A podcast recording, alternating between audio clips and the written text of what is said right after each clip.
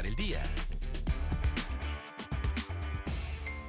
Buenos días, este jueves 12 de marzo es tiempo de la información para empezar el día derivado de las denuncias realizadas por alumnas del Cobao 02 Espinal sobre presuntos actos de violencia de género de tipo sexual en el ámbito escolar cometidos por docentes de la institución, la Dirección General informó que se recibieron cuatro quejas de estudiantes. Se abrió una carpeta de investigación ante la Fiscalía General del Estado de Oaxaca. A más de 190 días de la manifestación de 12 trabajadores del ADESAC en Salina Cruz, continúan buscando una mesa de diálogo para negociar la forma de pago y acuerdos laborales. Esta huelga es por las violaciones al contrato colectivo y por el incremento salarial que les negaron. Este miércoles autoridades del gobierno de Oaxaca dieron a conocer el lanzamiento de una plataforma de transporte móvil denominada Didi Taxi, con la que la capital oaxaqueña se incluye entre las cuatro entidades del país que han entrado a la era digital en este tipo de servicio público. Por el alto potencial agrícola, condiciones favorables para la inversión, San Francisco Izhuatán fue elegido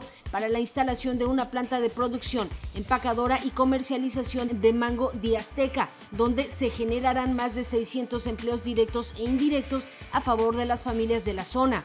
Ahora está usted bien informado. Para empezar el día con Mega Noticias, Salina Cruz. Para empezar el día.